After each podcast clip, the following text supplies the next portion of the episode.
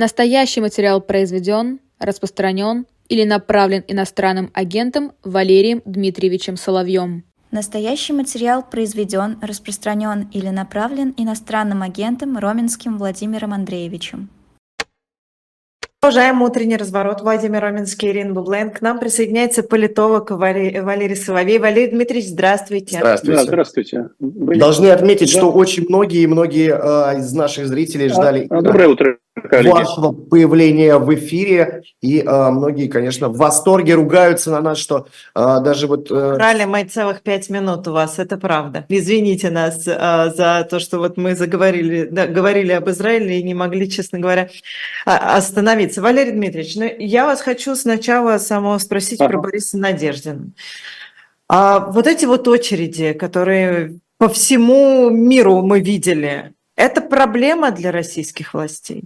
И что они будут с ними делать? Э, коллеги, дело в том, что я ввиду статуса иногента и того, что нахожусь в России, я вообще по закону не могу э, комментировать избирательную кампанию, поэтому я выражусь абстрактно, но довольно прозрачно. Что мы видели? Мы видели запрос на политическую альтернативу, это увидели все. Э, естественно, не только мы, да, заинтересованные, ну и негативно относящиеся к этой альтернативе наблюдатели, те люди, которые определяют российскую политику, это первое. Второе.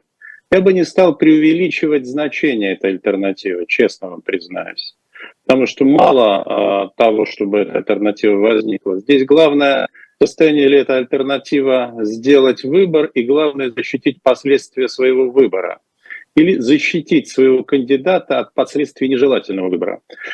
Э, нет, угрозы нет. С точки зрения Кремля никакой угрозы нет.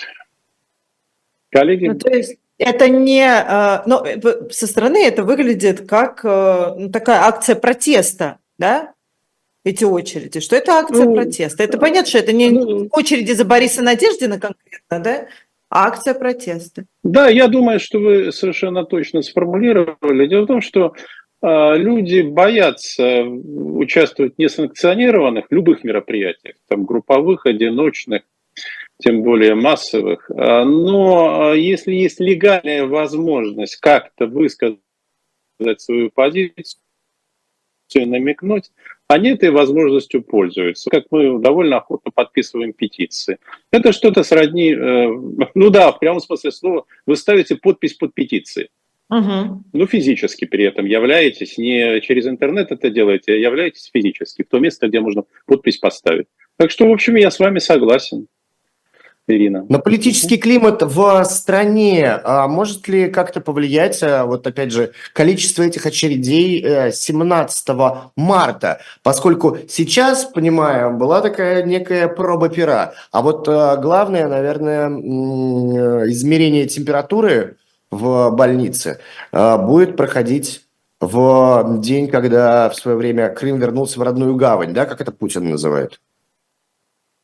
Да, а, да, а, знаете, для того, чтобы определить хотя бы на глазок и очень заочно количество этих очередей и длину, нам надо знать список кандидатов, которые будут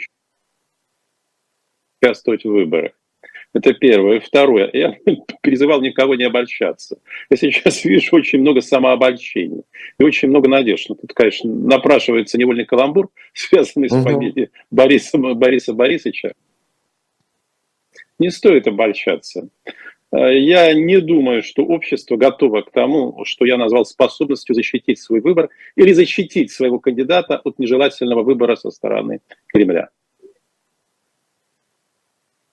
он, мы Коллеги? просто, вы знаете, мы несознательно, но проводим аналогии с выборами, ну, которые были в Беларуси, да, и когда видели очереди за Тихановским. Коллеги, так не только, не только вы проводите эти аналогии, понимаете? Но понятно, что и российские власти проводят эти аналогии. Не только вы, далеко не только вы. Ну, я могу сказать, да, но для них... Коллеги, вы меня слышите? Вы знаете, вы пропадаете, Валерий Дмитриевич. Я... Сейчас, подождите, я попробую чуть-чуть улучшить связь. Секунду. Давайте. Хорошо. А вы Надеюсь, пока, вы пока ставьте лайки непременно эфир. А, вернется к нам буквально через несколько секунд. Это утренний разворот на живом гвозде. Ирина Баблоян, Владимир Роменский. И, а, конечно же, мы призываем вас кликать на большой палец вверх. Поставьте лайк, тогда а, зрители, я думаю, тоже прибавятся и под нашей трансляцией. А, вижу, что уже движемся мы уверенно к 17 тысячам. Ну и м, очень хочется увидеть, что будет 6 тысяч лайков в самое ближайшее время. Пишите, конечно, в наш чат, э, задавайте вопросы. Самые интересные из них мы также э, профессору э, Соловью. Валерий Дмитриевич, вы с нами слышите нас? Нормально? Да, я, да, я вас слышу. Надеюсь, сейчас связь будет лучше. Да, лучше, поедете. сильно лучше, сильно лучше. Про да, Беларусь. Я рад говорила, да, что аналогия проводится невольно, честно говоря. Да, Ирин, не только вами проводится, или не только нами, но проводится, естественно, и Кремлю. Более чем очевидная аналогия, но повторения не боятся. И вопрос о том, э, допускать ли российский аналог Тихановской к участию в выборах, в общем, еще не решен. Это, это очень интересно. И знаете, если этот вопрос обсуждается до сих пор, ну это означает, что страха нет. Этот вопрос еще не решен? Мне казалось, нет, наоборот. Нет, нет, представьте себе, э, Владимир, нет, не решен. А, ну, я бы сказал, он скорее предрешен. Но, тем не менее, остается возможность, и она не иллюзорная. Пусть она и не очень велика, а, того, что Надеждин будет включен в бюллетень. Просто мне кажется, что российская власть уже не раз ошибалась, ну или там не только российская, да, Беларусь мы вспоминали, и, наверное, Лукашенко не раз укусил себя за локоть, думая, что ну, просто можно же было ее не регистрировать, Тихановскую. А, что было с главным оппонентом на выборах мэра Москвы, а, мы тоже знаем как Навальный из э, маргинала для власти превратился в политика федерального уровня, потому что Собянин сказал, я ему э, дам честный бой. Дал, но э, власть-то проиграла. Да. И вот сейчас снова это заигрывание с э, либералами, которое для Кремля потом может обернуться очень и очень э, нехорошими этими очередями 17 числа. А, Владимир, э, хорошо, что вы изложили еще раз этот ряд аргументов, который, в общем, администраторам политическим очевидно внятен. Но вместе с тем есть и противоположная точка зрения с их стороны. А, она состоит в том, что, ну хорошо, вот он будет участвовать в выборах. Мы сделаем так, что он получит не больше 2% голосов. Угу. И тем самым мы докажем, что вот весь этот сыр-бор, весь этот шум, который сейчас раздувается, это не более чем фикция. И это действительно интересный вопрос. Сколько бы по гамбургскому счету проголосовало за эту позицию? Мы не знаем с вами ответа. Правда? Вот в настоящее время, мы можем полагаться на социологию, не будучи уверенным даже в качестве и надежности этой социологии. Но мы, но, мы, но мы прекрасно понимаем, что когда нам рисуют полтора процента, а мы видели а, многокилометровые очереди, что это все ну как сказать, неправда то, что там говорят. И, простите меня, но выборы в 2011 году э, и последовавшие за ними протесты тоже, как мне кажется, были спровоцированы тем, что очень много людей пришло тогда на участки. Владимир, были наблюдателями. Да и наглостью, с которой пропаганда потом рассказывала про 146%, которые э, получила «Единая Россия». А, Владимир, э, я с вами согласен, но сейчас контекст невыгодно отличается для общества по сравнению с контекстом 2011 э, и начала 2012 годов. Э, и невыгодность этого отличия состоит, пожалуй, в том, что люди привыкли принимать практически все. Поэтому я неспроста начал, что для оценки с того, что для оценки перспективы будущего важно понимать готовность людей, которые заинтересованы в альтернативе. А таких людей немало. Я не сомневаюсь, что их даже очень много, хотя я не берусь, опять же, определить долю в обществе. Готовность людей защищать собственный выбор. Это ключевой вопрос. То есть готовность перейти к тому, что можно было бы назвать несанкционированным действием. Потому что когда вы ставите подпись, вы совершаете санкционированное, разрешенное действие. Вы все равно находитесь в рамках дисциплинарного подхода. А готовы ли вы совершить, как это было в конце 2011 года, в начале 2012, несанкционированное действие? Как это сделали в Беларуси, где была революция. Да, революция была подавлена. Она не была доведена до конца, потому что она боялась, революция сама боялась выходить за рамки, за определенные рамки. Это ключевой вопрос для политической динамики всегда в любой стране, где возникает коллизия или конфликт, подобный российскому. Коллеги? Валерий Дмитриевич, но э, есть же силовики, и часто говорят, что вот там силовики увидят, что на самом деле за Путина там не столько проголосовало. Есть там какие-то приближенные, которые увидят, что на самом деле за Путина не столько проголосовало, и зачем вот эту вот полудохлую лошадь на себе, значит, тащить, когда мировое Понимаю. сообщество, да, ну вот вы понимаете, к чему. Давайте, ну, ситуация, опять же, несколько сложнее и для силовиков. Ну, во-первых, силовики прекрасно знают, что это не Путин, это двойник. Они знают об этом прекрасно. У них в этом нет никаких, даже ни малейших сомнений. Это первое. Второе. Они знают, что реальный рейтинг, реальный рейтинг того, что мы называем Путин, да, ну, некой фикции, некого образа, 26-28%. Это рейтинг его политической поддержки. Не 70, 26-28%. Угу. И третье. А теперь представьте себе, они задаются вопросом, а что будет с нами? Может быть, нам поддерживать эту фикцию, сделать все возможное, чтобы э, продолжать поддерживать народ скрученным в бараний рог и не рисковать? А если мы рискнем, то что мы получим? А с кем мы будем договариваться? Кто не смотрит, а с кем они могут договориться? Да не с кем им договариваться. То есть ситуация на самом деле, если для нас любая возможность рассматривается нами как альтернатива, то для тех людей, которые сейчас правят ну, хорошо, вот правит Россией, допустим, 20 человек, да, а для них альтернативы пока что не существует. Ну или, по крайней мере, мы не знаем ее существовании. Поэтому они не намерены поддаваться. Потом, опять же, тот опыт Лукашенко, который мы сегодня несколько раз вспоминали, их научил, что властвовать, ну это уж повторяю Леонтьева, Константина, властвовать надо беззастенчиво. Тогда у вас есть шанс. Валерий Дмитриевич, но ну вот это вот все можно же поддерживать тогда еще очень и очень долго. Нет, долго не удастся, за рамки этого года мы уже не выйдем. Но не выйдем не в силу тех причин, которые мы с вами обсуждаем, а в силу напряжения в самой элите. Вот за рамки этого года мы уже не выйдем.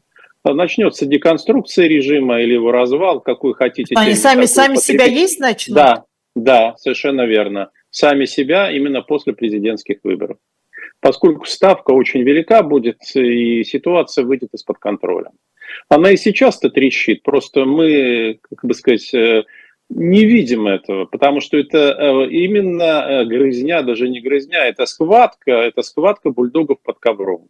Ну, где-то в марте, в апреле эта схватка из-под ковра, этот клубок он выкатится, он выкатится на всеобщее обозрение. Там идет очень серьезная борьба за то, кто будет премьер-министром, за то, кто сохранит позиции, за то, кто станет преемником э, Это война всех против Путина. всех или а, там есть какие-то... Нет, есть, есть коалиции, есть коалиции, есть коалиции, да, есть люди, тяготеющие к тем или иным коалициям. Вот, э, ну, если очень условно, угу. ситуация несколько сложнее. Две коалиции. Одну возглавляет Патрушев. Он сейчас, кстати, управляет Россией, Николай Платонович. Именно он управляет Россией. Все основные решения принимает он. Но с ведома э, вот других э, элитных группировок. Это его коалиция и другая коалиция, во главе которой стоит Чельзин. Да, у них есть консенсус, они сотрудничают, но консенсус этот э, временный. Вот в чем дело. А, в принципе, взгляды на будущее, да и на настоящее, э, они здорово расходятся. Поэтому конфликт просто запрограммирован. Ну, представьте себе, вот э, там, если а, лидеры одной из коалиций, ну, силовой, они мечтают о национализации активов. Список активов подлежащих национализации, подготовлен. Они мечтают о том, чтобы ввести в России такую, знаете, технотронную утопию, антиутопию, точнее, смесь цифрового концлагеря Китая и с северокорейским концлагерем. Угу. Как вы думаете, будет ли это нравиться всей элите? Нет, ну, когда будет, будет забирать э, у нее активы, наверное. Совершенно верно. Я веду к тому, что есть э, не э, такая, знаете, иллюзорная, гуманитарная почва для конфликтов, она материально весома, грубая и зримая. И среди тех людей, которые составляли путинское окружение, сейчас постпутинское, постпутинскую элиту, немало людей, вам это покажется странным, но это реальность, которые считают, что страна оказалась в тупике что ее завел в тупик покойный Путин, что из этого тупика надо выходить, и некоторые из них видят выход из тупика на пути демонтажа путинского режима. Другое дело, что они пока не понимают, как они обеспечат собственную безопасность, собственные активы и прочее, прочее, прочее. Это то, о чем я упоминал. А с кем они будут договариваться? Пока не с кем. Ну, возможно, они договорятся внутри друг с другом, а потом обратятся к части общества – то есть я делаю ставку на то, что изменения это будут не снизу происходить, они будут происходить сверху. Но все, что происходит э, внизу, это не просто там легкая рябь на воде, нет, это создает фон для изменений, которые начнутся сверху. Коллеги? Валерий Дмитриевич, а если вот совсем прагматично на это смотреть, угу. а, и вот, как вы говорите, там есть Патрушев, да, есть Чемезов, угу. ну и еще ряд фамилий. Да разумеется, существует. А почему бы им всем не поддержать того же самого Надеждина, который, ну, грубо говоря, ну, не то чтобы и очень сильный лидер. А зачем они не верят ему? Зачем им поддерживать? Понимаете? За него никто никаких гарантий не дает. Никто за него не ручается. Ну, в общем, по большому счету ни с кем не связан. А Зачем? кто им сейчас дает гарантии? А, гарантии дают их договоренности. Гарантии дает э, то, что они могут взаимно уничтожать друг друга. Это им дает. Это равновесие страха, основанное на ресурсах, которые имеет каждая группировка. Это им дает пока какие-то гарантии, э, касающиеся настоящего, возможно, ближайшего будущего. Стратегические гарантии нет. Поэтому это головоломная проблема, как найти выход э, в будущее. И этим сейчас многие заняты. Ну, все, кто вообще способен думать, я имею в виду среди элиты, они именно этим и озабочены. В первую очередь, вот как найти, как прорваться в будущее. А Дмитрий Медведев там уже вообще не существует? Да. Нет, его давно там нет, ну помилуйте. Ну, это такой злой клоун. Бывает добрый, это злой клоун. Его как клоуна используют. Все его твиты знаменитые, они согласуются с администрацией президента пишутся его помощником, ну, Дмитрий Анатольевич их авторизует, а согласовывает все администрация президента. А роль Кириенко какая сейчас? А Кириенко действительно то, что называется царь внутренней политики, это чистая правда, но он не входит в число тех людей, которые Россией управляют.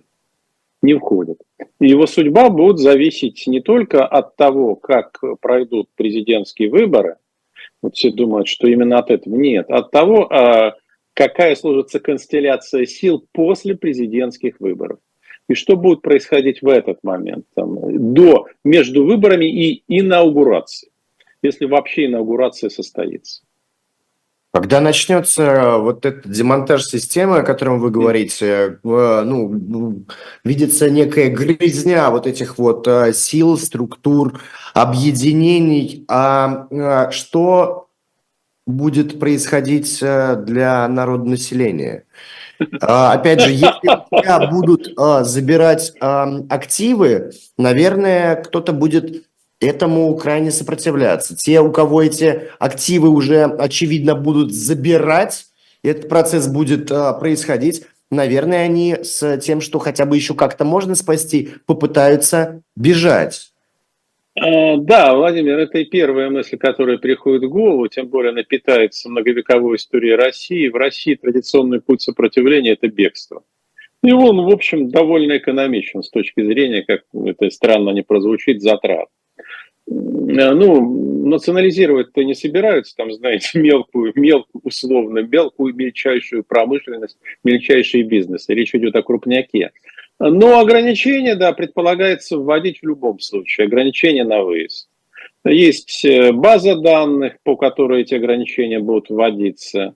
Фактически уже сейчас пограничной службе даровано право отбирать паспорта Причем а, база это сформирована на очень, а, я бы сказал, таких гибких основаниях. Там не только те, кто могут подлежать мобилизации, но и ряд представителей дефицитных профессий, допустим, программисты, допустим, врачи, включая врачей и женщин. Вот ограничения. Могут быть введены ограничения на перемещение между регионами Российской Федерации. Это обсуждалось еще в 2022 году а, перед мобилизацией. Вот э, там, с поздней весны, летом 22 года это все обсуждалось. Тем более, что если Патрушев почувствует силу, закусит у дела, часто он сдерживается, душит прекрасные порывы, то мало никому не покажется. Ну а как будут люди реагировать? Это или бегство тех, кто успеет убежать, или это внутреннее бегство, я не имею в виду внутренняя миграция, просто начнут прятаться, что там все-таки э, весь учет, контроль, они формализованы. Если вы там живете в квартире не по прописке, ну, довольно и в городе, где нет такой разветвленной системы видеонаблюдения, как в Москве. В Москве она, поверьте, блестящая. Я сталкивался с этим пару-тройку раз, и я могу это подтвердить. А, и тем паче у вас власть не заинтересована, но вы можете довольно спокойно жить, ну, или относительно спокойно жить. А, в любом случае градус нервозности, градус нервозности, градус напряжения вырастет очень серьезно. И к этому надо готовиться, потому что помимо вот этих вещей, которые можно назвать административно-полицейскими мерами, там, введением дисцип... ужесточением дисциплинарного контроля, а, мы столкнемся еще с рядом проблем, повторяющих яичный дефицит, но уже с другой провизией. Это молочные продукты, это зерновые и это мясо. Ну, в общем, мясо-молочная продукция. Эти кризисы неизбежны. Они заложены в структуру современной российской сельскохозяйственной аграрной экономики. Коллеги? Когда властям нужно будет признать, что э, Путин, он уже не с нами, слушайте, ну тогда, когда они это сочтут, э, понимаете, здесь есть две точки зрения. Первая, тогда, когда они это сочтут правильным, э, одна, и вторая, а вторая точка зрения, когда кто-то вот из тех людей, которые сейчас и правят Россией, сочтет, что этот аргумент надо использовать. Он просто скажет, причем не напрямую, он обратится через лидеров общественного мнения, кстати, через иммигрантские медиа, этот вариант рассматривается – э, медиа, пользующиеся, через людей, пользующиеся все еще приличной репутацией, о том, что на самом деле Путина уже нет живых, и Россия правит двойник. Точнее, от имени двойника правят вот такие вот люди. Этот вариант тоже вполне реален. Ну, в этом смысле, мне кажется, честно говоря, все равно Путин двойник или не двойник, кто сейчас э, правит, потому что, ну, у нас есть Владимир Путин, да, и как бы мы ориентируемся, кто там, какой бы он ни был, да, ориентир, что улит пока на эту вот э, историю, что и у населения в преддверии марта. Вы, вы знаете, Ирина, я понимаю вас, но на самом деле же это следствие нашей трусости и, главное, конформизма. Трусости я не имею в виду моральной, Конформизм, да, трусости. конечно. Конформизма, да, конформизма. Попробуйте взглянуть на ситуацию непредвзято. Власть очень боялась. Вот после смерти с 26 октября, когда стала замещать Путина двойником, очень боялась э, начала массовых, вы знаете, масс, не то, что там массовых выступлений, ничего подобного, а просто распространение этой информации и изменение поведения. Причем поведение как общества, так и поведение чиновничества что если нет начальника, а вот его нет, да, и вы видите куклу, фикцию просто видите, ну почему вы должны выполнять эти распоряжения? То есть начало массового фактического саботажа, без выдвижения всяких политических требований.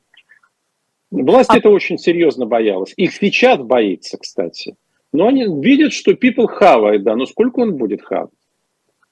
А я искренне не понимаю, почему, ну, то есть есть же, у них есть там Кириенко, да, ну, понятно, Патрушев, он как бы, он совсем, наверное, непопулярная фигура была бы, чтобы его выдвигать в президенты, но у них есть ну, Кириенко. Ну, помилуйте, э, если вы вот сразу объявляете, что Путина нет, это, это серьезнейший, даже глобальный кризис кризис, размеры, масштабы которого там, выйдут за, собственно, за размеры Российской Федерации. Поэтому речь шла о том, чтобы... Валерий Ильич, но ну даже эти люди, Которые, да, там, я не знаю, двойники, не двойники, а они же не вечные?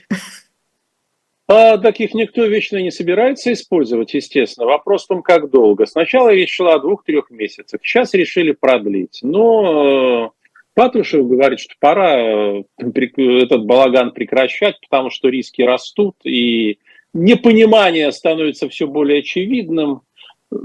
Посмотреть на поведение двойника. А ну, что они делят, что? кроме политических должностей? Э, ну, помилуйте, это же вопрос жизни и смерти и сохранения активов то будут править Россией. Так они это, все в одной лодке, Валерий Дмитриевич. Не, они не уверены в этом. Э, они в этом не уверены, что они в одной лодке. Или, по крайней мере, э, часть фракций, часть групп пытается построить свои собственные лодки или найти спасательные плоты.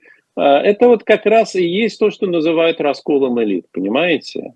Это не тогда, когда мы это обсуждали, никакого раскола не было. А вот сейчас он начинается, потому что это вопрос о будущем России. И он стоит в центре.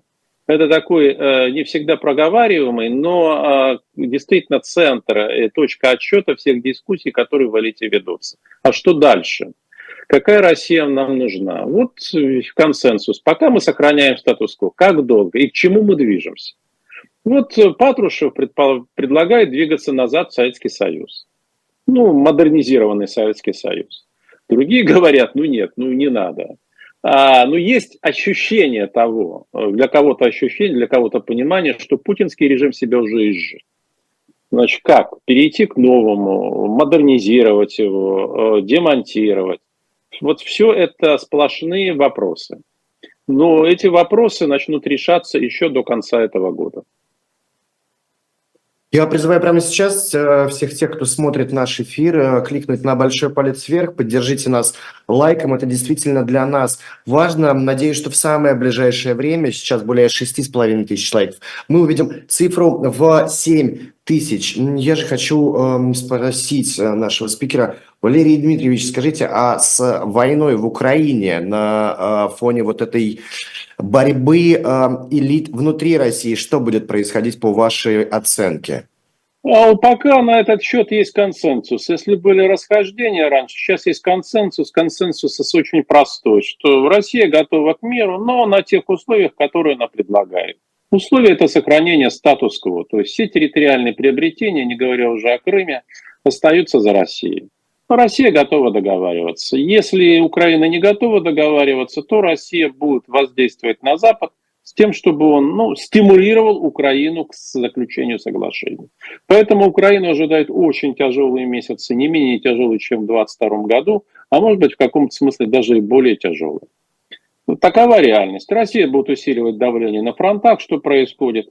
Российская военная промышленность отмобилизована и работает очень хорошо очень хорошо по всем оценкам. А, Россия превосходит Украину и будет превосходить в выпуске вооружений и боеприпасов. Если надо, будет проведена мобилизация после президентских выборов. Она, кстати, может стать э, важным триггером недовольства, но, тем не менее, для ее проведения с организационно-технической точки зрения все готово. Поэтому почему бы э, не заключить мир с Украиной с позиции силы? Это, естественно, не контроль над Украиной, об этом речь уже давным-давно не идет, собственно. С марта еще 2022 года речь об этом не идет. Ну, вот сохранить то, что... Как а, это не там, идет? То есть они нет. уже смирились с тем, что никакой ставления Кремля не будет? Не, абсолютно. С марта 2022 года. Вообще вопрос об этом не идет. То есть как за три дня они взяли, значит... Нет, нет, это стало понятно, и Путину это стало понятно. Им, конечно, двигала там такая, знаете, подлинная ненависть к Украине, причины которой до конца не очень ясны, э, действительно не очень ясны.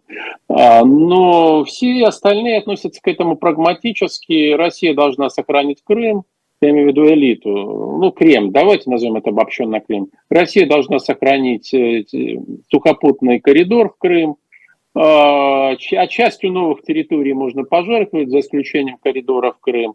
И Россия должна полностью получить э, Донбасс. И после этого можно договариваться. Вот э, с их точки зрения такова реальность. А военные итоги 2023 года оцениваются позитивно считают, что Россия успешна. Это причем военные оценки. Оценки военных, э, политики их разделяют, да. Да, менеджмент устал от ведения военных действий, считает, что это не нужно, но машина работает. Государственная машина Российской Федерации работает на военные действия и работает неплохо. Могу сказать, не в пример лучше украинской государственной машине. Это правда. А почему тогда, ну то есть они на полном серьезе сейчас э, должны тогда заниматься исключительно Донбассом, если, как вот вы ну, говорите, волнует Крым Донбасс? и Донбасс. Ну в смысле, тогда Дон... после этого можно будет Донбасс просто сказать, это... что все закончено, да. операция. Да, слушайте, и хотели бы, хотели бы вот там овладеть Авдеевкой президентским выбором, хотели бы поскорее Украину стимулировать выйти на мирный трек, но Украина не хочет. Поэтому еще раз, э, значит, не мытьем так кататем, будут стимулировать Запад. Проведут против Запада ряд операций под чужим флагом. Тем, чтобы показать, но если вы будете продолжать помогать Украине, вам будет плохо. И же новый фронт на Ближнем Востоке. Да он отвлек внимание. Появятся новые фронты, пусть небольшие, но они появятся. Кто-то будет наносить удары по американским базам, что-то будет случаться в европейских странах, которые составляют опору ЕС и НАТО. Все будет происходить под чужим флагом. И Западу будет очень не по себе. А ему будут сигнализировать, ну давайте, давайте, надавите на своих украинских визави. Прекращайте поддержку, вы же можете, правда? Ну давайте. Э, ну, я вам сейчас просто рассказываю о планах Кремля. Действительность, конечно, окажется иной, как всегда, как, наверное, в случае со всеми планами бывает. Вот. Она, скорее всего, окажется иной. Но Украине будет очень несладко. Ну, вы знаете, Россия Западу сейчас, сейчас имеет преимущество. Да. Западу да. сейчас тоже немного не, ну, у них свои внутри ну, Так о чем и речь? О чем и речь? Россия рассчитывает это использовать. И, в общем, она использует.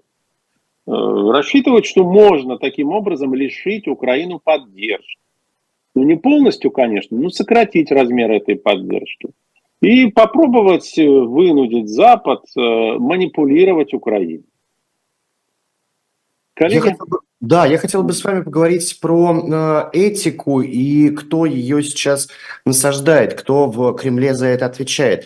Ксения Собчак, ну, вот по, э, со ссылкой на свои источники, говорит то, что именно э, режиссер Михалков пришел к Владимиру Путину и продемонстрировал ему ролик с рэпером Васио, который на вечеринке у Евлеевой появился с носком Баленсиага на гениталиях. А, Путин уже раз, ну или а, тот человек, который себя за него выдает, к этой да. теме возвращался. Но а, кто вот сейчас бьется таким образом за традиционные ценности, как это до нас, до всех доносится? Кто главный поборник нравственности в руководстве российском? Э, слушайте, никакому так называемому Путину ничего не показывали, показывать ему ничего не надо. Решение принимал Патрушев. Патрушев был в курсе о происходящем на вечеринке, но ему это преподали э, специфическим образом, поскольку знают, что Николай Платонович гомофоб, ну, как и положено офицеру КГБ, ну, советского КГБ, да, там, гомофоб, юдофоб, ну, так, сдержанно, интеллигентно, но тем не менее.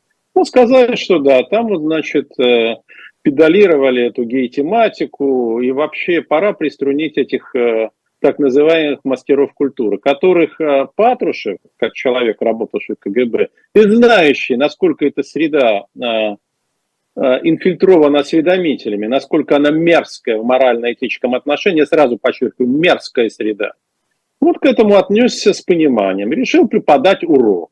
Вот этот урок преподают сейчас. И странно, что люди не замечают, что Путину было наплевать на ЛГБТ. Всегда было наплевать. Он был к нему толерантен. Ну, особенно к ЛГБТ там, э, э, среди творческой элиты, среди политической элиты. А Патрушев совсем другой человек. И другая культурная политика началась. Другие стандарты, другие горизонты. А Патрушев глубоко презирает Михалкова. Он его считает ничтожеством ничтожеством. Именно так. И Михалков ни на что повлиять вообще не может. Что бы он ни предлагал, чем бы он ни ходил. Вот.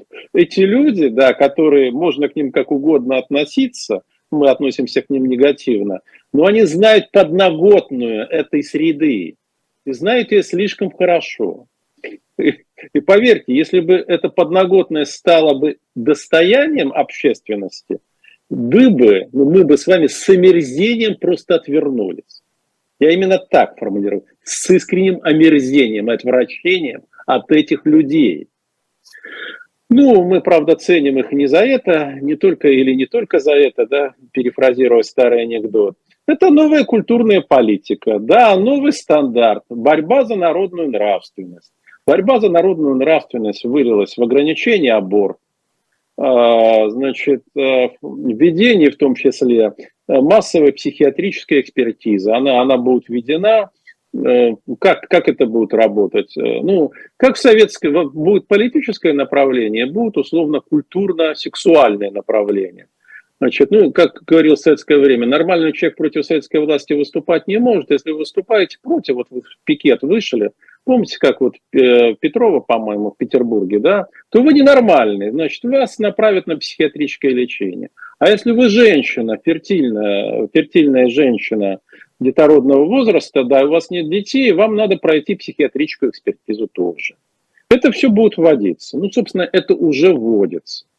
Вот э, так будет выстраиваться политика. Что это в голове у одного человека в первую очередь. Это проекция его мировоззрения. И к Путину это никогда никакого отношения не имело. И в помине не имело. Ему на все это было глубоко наплевать. Обратите внимание, как разительно отличаются э, вещи, которые происходили до октября э, прошлого года и происходят после октября. Да, коллеги? Мне просто интересно, если Патрушев э, вот такой э, гомофоб, но наверняка у него есть э, много, наверное, недоброжелателей, тех, кто с ним Конечно, не как не Наверное, в руководстве некоторых банков российских, может быть, или Почему? в какой-то палате парламента, нижней, например. Абсолютно есть, да. И эти люди пока держатся, они держат пока удар. Хотя могу сказать, что один из главных критериев кадровой чистки, большой кадровой чистки, который намечен, и слухи, которые сейчас э, циркулируют, а, об этом говорил еще с ноября, вот, а, потому что в этих слухах, которые вы слышите, нет ничего достоверного, абсолютно. Кроме того, что чистка будет. Один из главных критериев – это принадлежность э, гей-меньшинств, да, да, гей-группам. Если вы принадлежите, то значит вам не место там в государственных, ну, в государственных учреждениях, на госслужбе и тому подобные вещи. Нет, пожалуйста, живите, наслаждайтесь жизнью, как хотите, э, за нее там э, любите кого хотите, как хотите, но только вы не должны быть госчиновником, не должны занимать место в госкорпорации. А поскольку в России очень влиятельное ЛГБТ-сообщество, среди элиты очень влиятельное, наверное, самое влиятельное в мире действительности, то эти люди, эта группа сопротивляется, да. Очень опасно создавать для себя, понимаете, линии напряжения, но открывать сразу несколько фронтов. Посмотрим, к чему это все приведет. Но почему, простите меня, Патрушева никто не трогает, если он их так бесит? А кто? Помилуйте, а как? Вы что, думаете, легко дотянуться? Да, да, нет. Совсем-совсем непросто. А силовики его уважают? А, кто-то уважает, кто-то признает его лидерство. А, но сказать, что они все, без исключения силовики, лояльны, было бы очень серьезным преувеличением. То есть, если вот так формально подходить, что Патрушев модератор, обращаю ваше внимание, скорее модератор, чем лидер силового лобби, то там есть фракции в этом силовом лобби, есть группы, которые легко выступят против него. То есть они пока, соблю... они, они пока, это очень важно подчеркнуть, пока относительно лояльны ему. Но до конца не будут, потому что у них есть свои позиции, свое видение будущего, и все это проявится рано или поздно. То есть, это, понимаете, это нельзя сказать, что вот есть условно силовая башня против условно технократической. Нет, ситуация более сложная.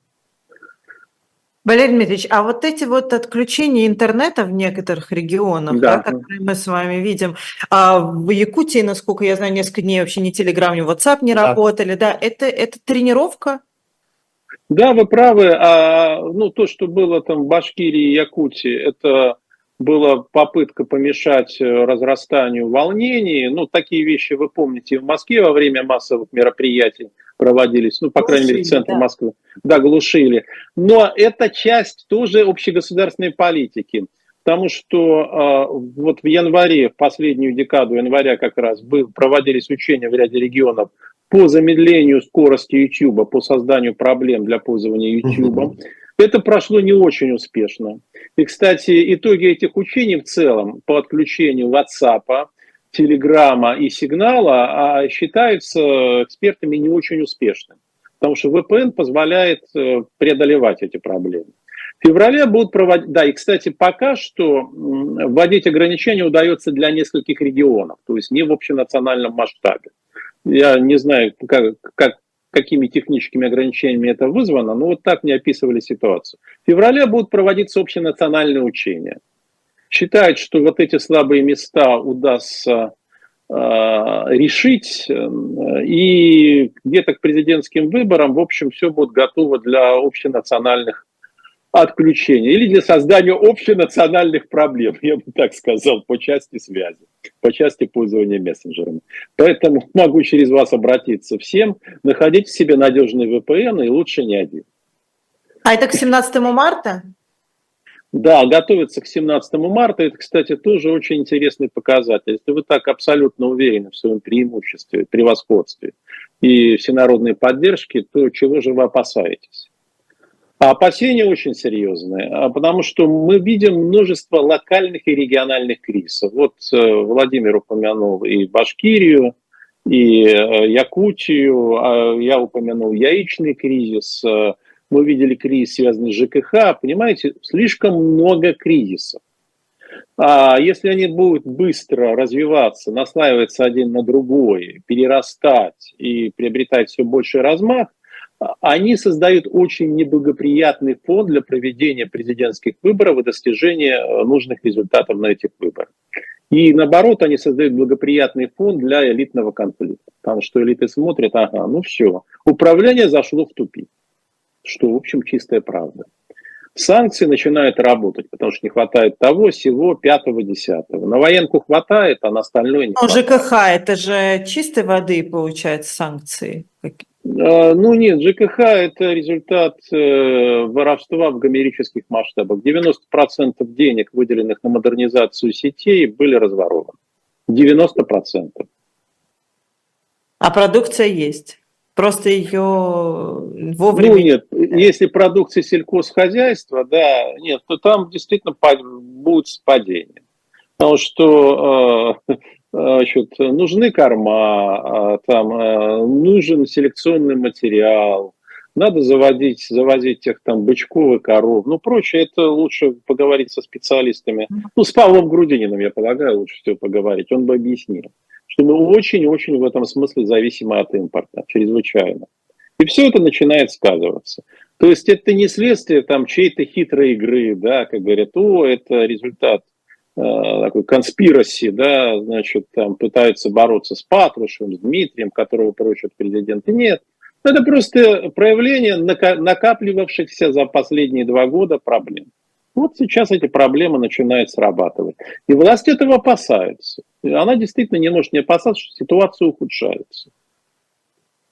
Я хочу э, напомнить, что это «Утренний разворот» Валерий Славий в нашем эфире. Владимир Роменский, Ирина Баблоян. Нас уже больше 22 тысяч. Я про наших зрителей. Всего 7 тысяч лайков, то есть в три раза меньше. Прямо сейчас я призываю наших зрителей кликнуть на большой палец вверх. Это действительно важно. Пишите свои вопросы в комментариях, и один из них который оставил э, наш зритель с ником «Остаюсь человеком», я хочу вам задать.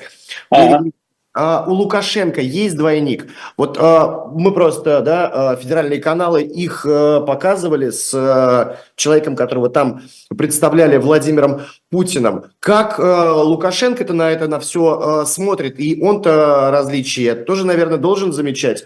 А... а он знает, он знает, с кем он имеет дело. Он прекрасно знает. Он прекрасно знает, что в хоккей с ним играл не Путин, но, естественно, он молчал, чтобы получать кредиты. Он прекрасно знал, когда встречался в сентябре с Путиным, он встречался с ним. А, то есть э, на протокольной съемке там был двойник, а разговоры Лукашенко вел с Путиным. Едва живым уже. Тот находился в предсмертном состоянии, он прекрасно знает, что и как с Путиным. И, в общем, радуется, что он его пережил. Он испытывает говорит, неподдельную, по, по детскую радость Вот что он его пережил. Что касается двойников Лукашенко, я никогда не слышал. Но даже если таковые имеются, то, скорее всего, это так называемые технические двойники, которых могут использовать для там, проходки, для появления каких-то публичных мероприятиях, где человек ничего не говорит, он просто показался, да, помахал рукой, поулыбался и все. Потому что э, вот у Путина всегда было два двойника. Основной двойник и технический. Технический использовался для таких вещей. И вот основной Евгений Васильевич, кстати, он из Беларуси, из Могилева родом, двойники, у которого сейчас и играет роль Путина. Он, кстати, моложе оригинала на 8 или 10 лет, я точно не помню. Э, вот он основной, его долго тренировали, готовили пластика, значит, тренинг постоянно, даже заставили немецкий язык учить. В общем, готовили по-настоящему. Но мозги ты ему не вставишь, поэтому он как рот раскроет. Ну, это ужас. А, а Просто какие, ужас. Что вы имеете в виду? Какие примеры можете привести? Вот ну, допустим, последний там из э, Калининградской области, когда когда он стал объяснять, что демографы не правы, а он знает, как решаются демографические проблемы. А у него просто, ну, знаете, вот есть такое выражение замечательное, альтернативно одаренный. Ну, его да, же да, жизнь, да, да. Пик, пик, пик жизненной карьеры действительно был плотник четвертого разряда. Автомобилист он, э, бабник, да, ездил всегда на «Ладе», там, э, да, служил в морской пехоте в Крыму в советское время. Факты его биографии. Ну, человек ничего не добился, а тут пацану повезло, подфартил, поднялся. А когда на него ну, обратили внимание, когда его начали... Э, это несколько лет тому назад нашли, предложили, э, сделали предложение. От него, кстати, он вполне мог отказаться. Э, перевезли в Москву и стали доводить до ума. А выбрали его просто потому, что он служивый и как-то внешне похож был? Там несколько критериев. Да, не просто внешняя похожесть, но и э, такая похожесть, которую можно потом еще доработать. Это очень угу. важно. Второе – это отсутствие каких-то э, э, сильных социальных и личных связей. У него не было семьи. Его там были какие-то знакомые. То есть, чтобы человека легко было изъять, и это не было заметно. Понимаете? Угу. Вот если с ним договариваются, это же не похищение, нет. Это добровольное сотрудничество. Ну, вам обещают золотые горы, там будет, будет дом в Чикаго, много женщин и машин. Ну, ему тоже пообещали, просто рассказали о том, что ему пообещали. Любой бы нормальный человек, услышав такие обещания, понял бы, что его обман. И такие обещания просто никогда не будут выполнены. Но этот решил вступить в авантюру, и пока все для него оборачивается неплохо. Но на самом деле, вот вне этих публичных показов, вне выступлений, он находится в строжайшей изоляции. Он общается только с обслуживающим персоналом, более ни с кем. Ну, а, а кто его тренирует и готовит э, к э, выступлениям, ну, встречам, ну, к встречам ну, с... Все, все, на, а... все это естественно, ему кладут информацию. У него неплохая память, он много запоминает, он тщательно готовился в свое время. И говоришь, когда он старался, сейчас он уже не очень старается, он во многих вопросах разбирался лучше оригинала. Он просто читал то, что ему давали, читал, постарался запоминать. Когда он встречается с какими-то людьми, ему там кладут справки, когда с этим человеком последний раз встречался оригинал, о чем они говорили, а, там какие-то психологические особенности поведения собеседника и прочее, прочее. Да, его готовят, его несколько лет готовили. А, и, в общем, все идет, как видите, ну, не, не то чтобы совсем уж без проколов, потому что манера поведения разительно отличается от манеры поведения оригинала. А это просто разные люди. Ну, отличается внешность, форма черепа другая, двойник выше на несколько сантиметров. Поскольку он моложе, он бодрее, энергичнее. То есть там различий хватает. Ну, надо просто непредвзято посмотреть, я бы сказал, проявить некоторую интеллекту... Ну, как говорил Честертон, если у вас есть интеллект, попробуйте им воспользоваться. Воспользоваться имеющимся интеллектом. Валерий Дмитриевич, вы говорили да. про вот эти вот локальные конфликты, которые происходят, да. да, и про проблемы ЖКХ мы видели. Но есть еще э, жены мобилизованных, которые не успокаиваются. Да, и... это тоже хорошо, что вы сказали, Ирина, это тоже относится к числу этих проблем вот э, не одна, да, а их вот несколько, уже несколько мы видим. И, видимо, их число будет возрастать, увеличиваться. И все вместе это будет создавать очень тревожный фон. Приведет ли это все вместе взятое к каким-то выступлениям общенационального характера, я не знаю. У меня есть сомнения. Обратите внимание, вот помните 20 год Хабаровск? Там же 2-3 месяца продолжались выступления. Реакции в России не было.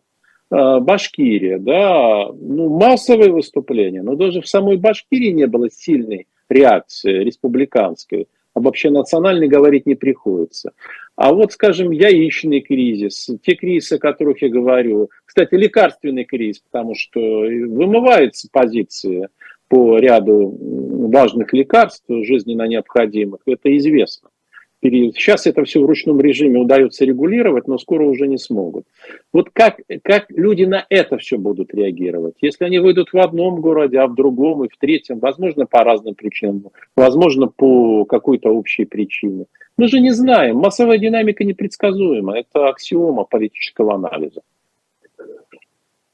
Но они же... Долго они еще будут их не замечать? Именно ну, почему их замечают, с ними работают. Другое дело, что э, с ними боятся обходиться силой, потому что их мужья на фронте.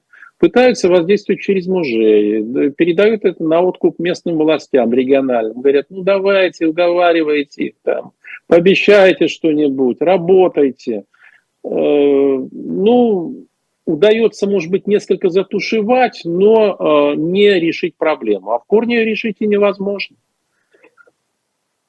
Поэтому она остается, естественно. Ирина, коллеги. Да.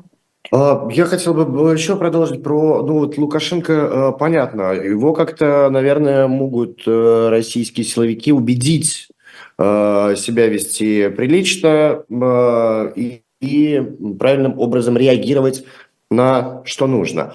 Ну а другие международные лидеры, которые общаются с Путиным так или иначе, они э, почему не видят э, изменений? Владимир, а какие международные лидеры, скажите? Ну, Макрон с ним только общался несколько раз, это было... По телефону? После этого впал в депрессию, говорили. Да, сидел, по телефону? Да, да нет, ну пойми, ну кто общается? Ну вот э, Си Цзиньпин встречался с двойником в октябре. Пекин летал двойник. Китайцы прекрасно знают об этой ситуации – и их все устраивает, им хотелось посмотреть на двойника. Американцы знают, что Путина нет живых, страной управляет двойник. Ну, формально управляет. А британцы об этом знают. Французы и немцы об этом, по крайней мере, догадываются. Турки знают, Эрдоган об этом знает. Ну, видите ли, всех все устраивает. А, собственно говоря, почему они должны э, об этом оповещать весь мир? Разве это не дело России? Зачем им об этом говорить? Кем они выстраивают э, договоренности, как они могут... Ну, они выстраивают в завтрашнем дне. Они же никаких соглашений не подписывают, обратите внимание. Э, все те встречи, которые вы упомянули или не упомянули, это были встречи, которые обходились без всяких соглашений. Ну, я имею в виду формализованно. А что там э, а говорится как же, Подождите, лидер Северной Кореи когда Ким приехал? Чен Ын? Они же там ну, что-то приезжал, да, ну на Ким Чен Ына, понимаете, решили, что если для европейцев все азиаты на одно лицо, то для Ким Чен Ына, ну, наверное, все европейцы тоже на одно лицо, но это не важно. А, что думают северные корейцы на сей счет, это никого не занимает, как и самих северных корейцев. Северные корейцы получили от России то, что они хотели. Это продовольствие, это ряд стратегических материалов – это помощь, э, обещание, точнее, помочь технологии. Э, видимо, технологии эти касаются ракетного и ядерного оружия. Ну, это предположение. В свою очередь, э, северные корейцы с санкций Китая стали поставлять в Россию боеприпасы в изрядном количестве и баллистические ракеты. Ну, прототипами которых в свое время послужили тоже ракеты советского образца, корейцы их доработали. Все, в общем, нормально, всех все устраивает. Спасибо большое. Валерий Соловей, политолог, был в утреннем эфире. Валерий Дмитриевич, спасибо, что... Спасибо вам большое, коллеги, спасибо большое зрителям и слушателям. Нам время, да. Ставьте лайки.